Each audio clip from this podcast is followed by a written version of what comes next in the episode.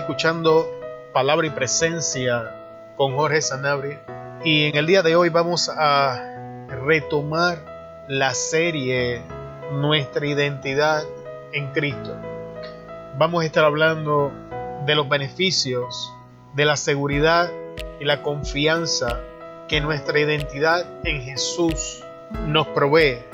Vamos a estar hablando bajo el tema La deuda ha sido pagada, hemos sido redimidos. En el día de hoy no, no vamos a estar usando texto base porque en episodios atrás hablamos de la, de la redención cuando Cristo Jesús lo estaba haciendo y ahí presentamos todos los presentamos versos bíblicos y evidencia bíblica de lo que él hizo. En el día de hoy vamos a tener una conversación. Esto es más una pequeña, una pequeña charla de, de qué es exactamente la redención, cómo nos impacta esto y, qué beneficios nos otorga. Así que, sin más preámbulos, comencemos. Redimido significa pagar un precio para asegurar la liberación de algo o alguien de la opresión, esclavitud u otro tipo de obligación vinculante. En el Antiguo Testamento se usan dos vocablos en específico y estos dos vocablos como son verbos se, se dividen en otros, pero los vocablos principales son Gaal, que es volver a comprar, cuando este vocablo es utilizado en referencia a Dios, significa la redención de cautiverio y opresión. El segundo vocablo es padá y es utilizado principalmente para la redención de personas y seres vivientes. Alude a la liberación de problemas o angustias y la redención del pecado y la muerte. En el Nuevo Testamento encontramos tres vocablos. Encontramos lutrón, que significa redimir, liberar o rescatar. Liberar mediante el pago de un precio de rescate y esto describe exactamente la salvación obtenida en el ministerio de Jesús. Agorasein, que es comprar en el mercado y es utilizada para expresar la actividad redentora de Dios en Cristo.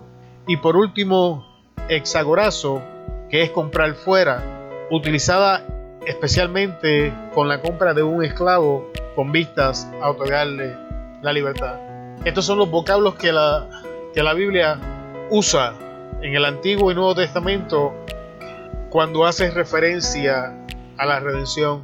El entender las definiciones y estos conceptos más a profundidad nos, nos ayuda a entender más profundamente qué hizo Jesús por nosotros y la importancia. Así que para, para presentar el concepto con claridad, vamos a, volver al huerto del Edén y vamos a repasar la historia. Cuando Dios crea al hombre, crea a Adán y crea a Eva, Jehová Dios entrega en las manos de Adán la autoridad de toda criatura viviente en aquel entonces, dándole dominio y autoridad y la capacidad de gobernar al hombre en la tierra. Cuando Satanás engaña a Eva y Eva persuade a Adán y Adán desobedece las instrucciones de Dios, la autoridad que Dios le había entregado al hombre ahora es transferida a Satanás y el hombre mismo es parte de la transacción que ha ocurrido y esta transacción es tan legal que Dios mismo la honra. El hombre hizo uso de su libre albedrío, de su derecho de elección para pasar de vida a muerte, para pasar de libertad a esclavitud y para traspasar el reino de la tierra y toda su autoridad a las tinieblas. Así como la fe nos mueve y nos acerca a Dios, el pecado, la desobediencia, es la moneda de transacción del diablo. Cada vez que un hombre peca, desobedece, está haciendo transacciones con el enemigo de nuestras almas y en cada una de estas transacciones el fruto es exactamente el mismo que obtuvo Adán y Eva de vida a muerte, de libertad a esclavitud, y la autoridad es transferida de una entidad a la otra, y en más ocasiones de las que pensamos, las elecciones del hombre remueven a Dios para colocar al diablo en una posición autoritaria sobre su vida. Jehová, Dios, había estipulado que el día que comieran del árbol de la ciencia, del bien y del mal, morirían. Sin embargo, no es el fruto, presta atención porque esto es importante, no es el fruto en sí mismo lo que hacía al árbol malo, lo que hacía o produjo muerte en el hombre fue la desobediencia a la instrucción divina. La única razón que sus ojos fueran abiertos tras comer del fruto es que es cuando comen del fruto que la desobediencia es consumida y el apóstol Pablo nos enseña que el pecado, tomando ocasión del mandamiento, produjo en él todo el deseo para pecar y una vez consumado, produjo muerte para de esta manera mostrarse extremadamente pecaminoso. Así que es importante que entiendas que no era el árbol el problema. La razón por la que morirían el día que comieran de aquel árbol fue por el acto de desobediencia, porque Dios les había dicho que no podían comer de él. El fruto del árbol en sí mismo no era malo. Dios intencionalmente le dice al hombre que no coma para que haciendo uso de su derecho de elección le sirva. Esta transacción que acontece en el huerto del Edén es traspasada durante la historia a todos los hombres. Por eso en la epístola a los romanos encontramos a Pablo enseñando que por cuanto todos los hombres pecaron, fueron destituidos de la gloria de Dios. En otro lugar enseña que por la desobediencia de un hombre vino la muerte y la muerte pasó por esta desobediencia a todos los hombres. Asimismo por la obediencia de un hombre que es Cristo trajo vida a todos los hombres. Porque la paga del pecado es muerte y el hombre entra en una deuda que no puede pagar. Porque para ser redimido tiene que haber una deuda tiene que haber un deudor y tiene que haber aquel que prestó el dinero, prestó el bien y que ahora está reclamando lo que le corresponde. La necesidad de alguien que redima llega cuando el deudor en sí mismo no tiene la capacidad de pagar la deuda y entonces aquel que prestó los bienes en un intento de recuperar algo de lo que invirtió que ahora es perdido porque la persona no lo puede pagar, en aquel entonces legalmente poseía al individuo en sí mismo y pasaba a ser de su propiedad, pasaba a ser, a, ser un esclavo. La deuda tomaba a un ciudadano libre y lo ponía bajo esclavitud. Es por esta razón que cuando Jesús habla con los fariseos, les explica claramente que aquel que es vencido por el pecado, esclavo es del pecado, porque Jesús sabía que hasta aquel entonces la carne y el pecado eran los que gobernaban porque Él no había redimido al mundo.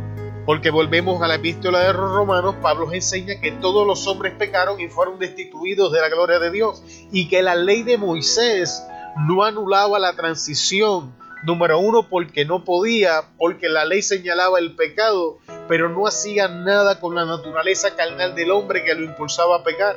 Y por todas estas razones hacía falta alguien que redimiera al hombre. Entonces Jesús, Jesús paga la deuda que el hombre no puede pagar. Jesús enseña, nadie quita mi vida, sino que yo la pongo.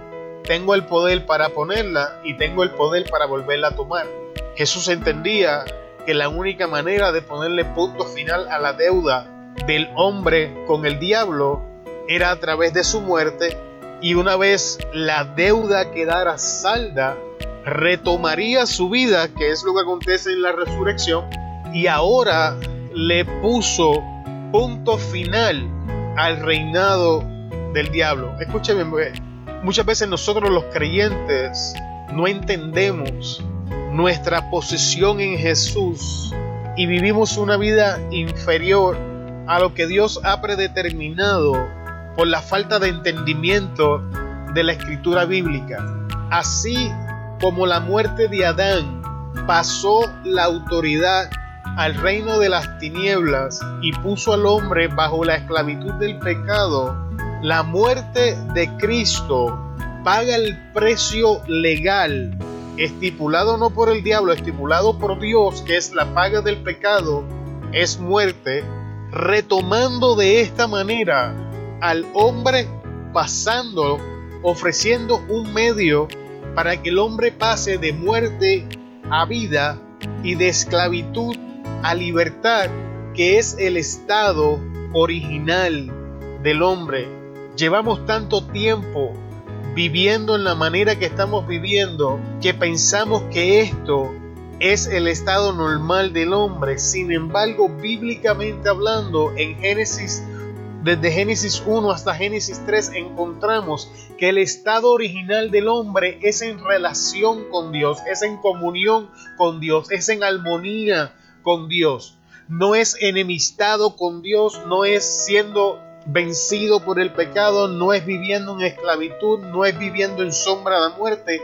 El hombre fue diseñado para vivir en vida, para vivir en la luz, para vivir expuesto a la presencia de Dios. Y Jesús hace esto posible. Si usted se da cuenta en la tentación de Jesús en el desierto, en una de las tentaciones el diablo lo lleva y le enseña todos los reinos. Le dice, si mostraron me adoraras, te daré todos estos reinos porque a mí me han sido entregados. Sin embargo, Jesús, Jesús no le recrimina que estaba diciendo una mentira. En esos momentos el diablo estaba diciendo una verdad. Todos los reinos le habían sido entregados por Satanás, perdón, le habían sido entregados por Adán y él poseía el control y autoridad de la tierra.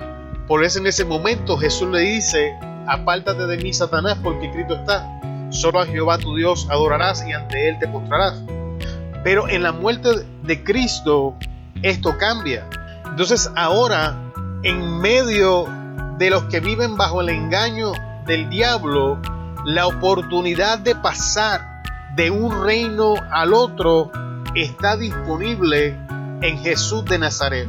Esto significa que nuestro problema con el diablo ha sido resuelto no tiene autoridad, no tiene derecho de estar operando activamente y rampante en nuestras vidas. Y ahora a través de Jesús y por el poder del Espíritu Santo podemos comenzar a establecer límites y linderos y conforme el Espíritu va conquistando porciones de nuestra vida, va limitando la eficacia de Satanás en contra de nosotros. Ahora mismo todo lo que el diablo hace antes de podernos tocar tiene que consultar con Dios Padre, que es lo que nos enseña el libro de Job, donde Satanás llega a la presencia del Padre y, Jehová le pregunta, ¿has considerado mi siervo Job? Y ellos entran en esta conversación y Dios establece los límites.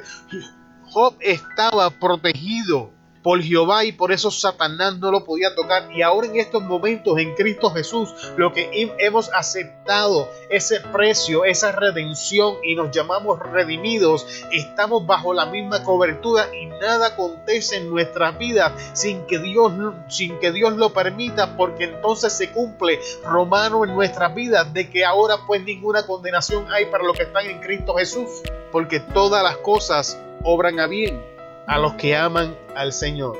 Es, importante que entendamos los beneficios de la redención. En este momento, si se escuchan mis palabras y tú le sirves al Señor, debes de entender de que no hay una deuda, no, no hay entre tú y Dios en este momento no hay una deuda, las cuentas han sido saldas. Jesús se presentó a sí mismo para pagar el sacrificio que tú y yo podíamos pagar. Y en este sacrificio, escucha bien, Él experimenta la muerte que nos correspondía a nosotros para que nosotros vivamos la vida que le correspondía a Él. Te lo voy a repetir. En Cristo Jesús, en la cruz, Jesús de Nazaret, el Maestro, nuestro Salvador, el Cordero de Dios, experimentó la muerte que nos correspondía a nosotros para que hoy nosotros los que creemos en su nombre y en lo que Él hizo, vivamos la vida que a Él le corresponde. Significa que no importa las circunstancias que tú estés pasando, van a pasar porque no tienen derecho legal de quedarse. La deuda ha sido salda. Llega confiadamente ante el trono de la gracia y di Abba Padre, porque ese es el espíritu que te ha sido otorgado, ha sido libre. Ya el diablo no tiene capacidad, no tiene poder para limitarte. En Jesús nuestros pecados han sido perdonados. La deuda ha sido saldada, la muerte ya no opera en tu vida, todo lo contrario, como Pablo entendía este principio, decía, aunque mi hombre exterior se va deteriorando con los días, mi hombre interior se va renovando, porque el hombre interior cada día se rejuvenece en la palabra, porque en nuestro espíritu no hay muerte, hemos pasado de muerte a vida, de esclavitud a libertad, de posesión a dueño. Por esto Jesús decía que estaremos arriba, no estaremos abajo, seremos cabeza, no seremos la cola, prestaremos y no tomaremos prestado. Jesús se encargó de que todas estas cosas estén a nuestra disposición. Ahora nos resta a nosotros creerlas, caminar y poseerlas. Espero que esta corta explicación de, de lo que es la redención y del beneficio que la redención trae en nuestra vida haya bendecido tu vida increíblemente. A veces escucho, escucho personas hablando de que van a ayunar siete días para que Dios haga tal o cual cosa, que van a cargar una cruz de madera, no sé cuántas millas, que le hacen una promesa a Dios. Te tengo noticias, nada, nada de eso funciona. El único sacrificio válido ante la presencia de Dios fue el de Jesús. No tenemos que caminar de rodillas, no tenemos que acercarnos la espalda, no tenemos que andarnos culpando por nuestros pecados y andar bajo la esclavitud y el yugo de la culpabilidad. No tenemos que andar siendo rechazados porque Jesús pagó el precio de toda nuestra deuda. Ninguna de estas cosas tienen la oportunidad de brindarnos algo nuevo porque el medio Jesús ya lo hizo. Entre tú y Dios ya no hay nada que se interponga. Un camino ha sido creado que se llama Jesús de Nazaret. Jesús decía, yo soy el camino, la verdad y la vida. Nadie viene al Padre si no es por mí. Y la razón por la que Jesús decía esto es porque solamente Él tenía la capacidad de pagar el precio, que nadie más podía hacerlo porque requería que la persona muriera y volviera a la vida y nadie podía regresar del plano de la muerte. Sin embargo, Jesús puso su vida, la retomó, resucitó, ascendió al cielo y está sentado a la diestra del Padre en el día de hoy, representándonos a nosotros y nos dejó a nosotros en la tierra para que lo representáramos a Él. Y ahora sí concluyo este día el episodio, hermano, eres redimido, abre tu boca y adora a Dios, porque no hay deuda entre tú y Dios. ¿Quién te puede condenar si Dios es quien te justifica? Si Dios es contigo, ¿quién contra ti? Se despide Jorge Sanabria de palabra y presencia. Te veo en el próximo episodio. Hasta luego.